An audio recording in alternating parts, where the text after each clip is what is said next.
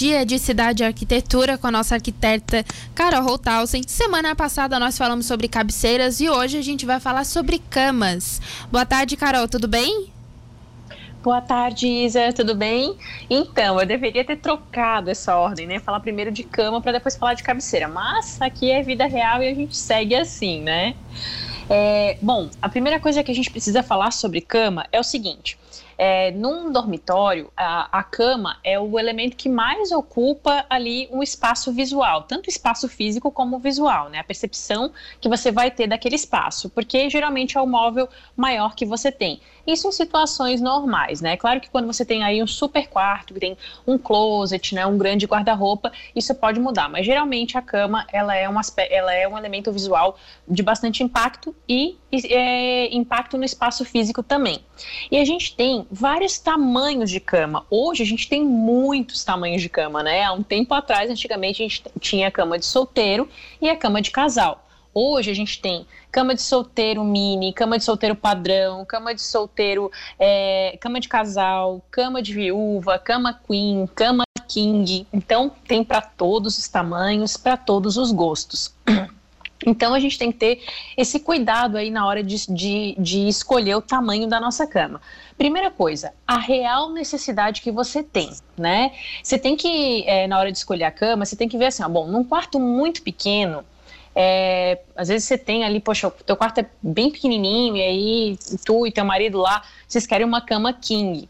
Aquilo ali vai ficar uma coisa completamente fora de proporção. Então a gente tem que se ater ao espaço real que a gente tem, né? E entender que a gente dorme todos os dias e que a gente, né, precisa é, desse cuidado da proporção para que a nossa circulação, nosso espaço acabe não ficando prejudicado por conta disso. Então, se ater à questão do, da realidade nisso, né? O segundo tipo de coisa que a gente precisa ter é o seguinte: existem muitos tipos de cama. Tem a cama box, tem a cama de ferro, tem a cama do céu, tem bicama, tem biliche, assim, tem muitos tipos de cama. Esses cinco que eu citei aqui são os mais usados. E, e hoje eu vou falar um pouquinho de cada um deles. A cama box, é, ela é a mais utilizada pela praticidade e pela grande variedade de tamanho, né? Além disso, você tem a opção de ter é, a cama box, o que, que, é, que, que ela é, né? Ela é uma base fixa e depois ela tem o colchão por cima. A base e o colchão tem que ser do mesmo tamanho. Aí, essa base, hoje em dia, a gente já tem base com cama auxiliar, a gente já tem essa base com baú, a gente tem essa base com gaveta, para quem tem restrição de espaço, né? Ou para quem precisa é, de uma cama a mais. Isso tudo é bem interessante. Não são todos os tamanhos que têm essas opções disponíveis, mas a grande maioria tem. É, então, é muito legal essa, é, essa questão da cama box, até porque você pode é, escolher o tipo de cabeceira. Então, você pode transformar o teu quarto só com a cama box e a, a, a cabeceira. Além disso, uma coisa que eu gosto muito na cama box é que de tempo em tempo a gente tem que trocar o colchão. Então isso facilita muito. Você vai lá e depois só troca o colchão, não precisa trocar a cabeceira, né? A questão da manutenção. Eu gosto muito e ela acaba sendo realmente mais usada por uma questão de praticidade, facilidade de acesso. Gosto bastante.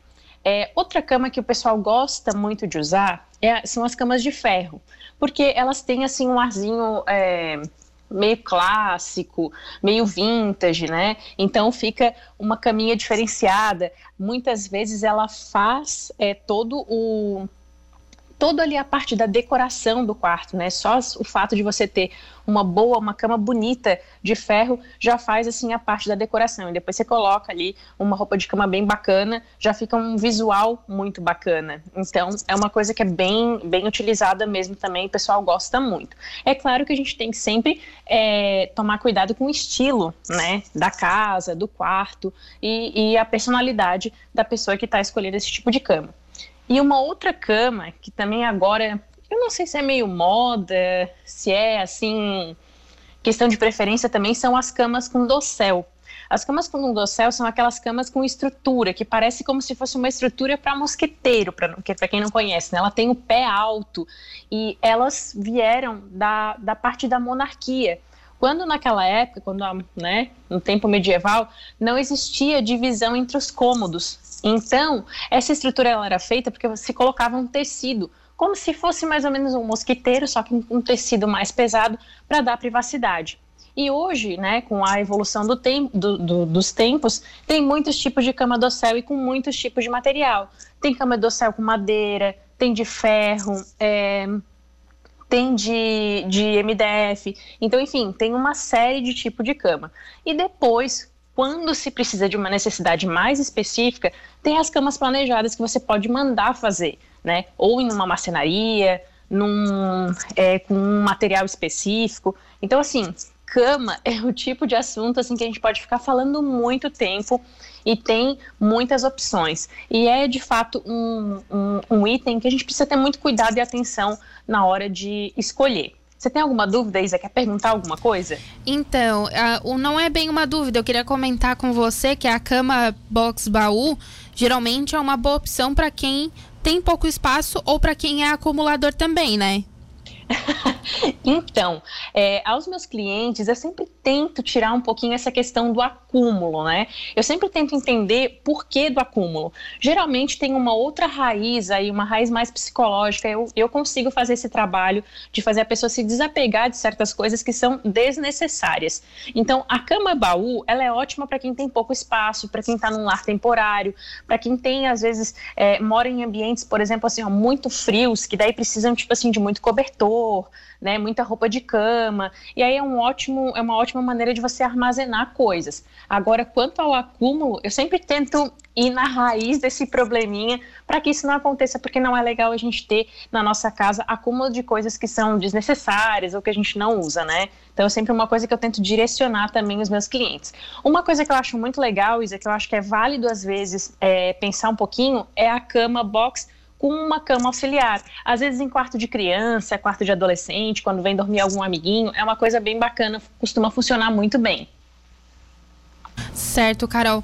Muito obrigada pela participação, adorei o assunto. Provavelmente a gente vai abordar mais coisas sobre quarto, sobre cozinha, sobre outras áreas da casa. E até semana que vem? Até semana que vem. É só deixar a sugestão aí que eu falo do que vocês quiserem. Muito Pode feliz de participar então. mais uma semana. Um beijo para todo mundo. Fiquem com Deus e até mais. Tchau, tchau.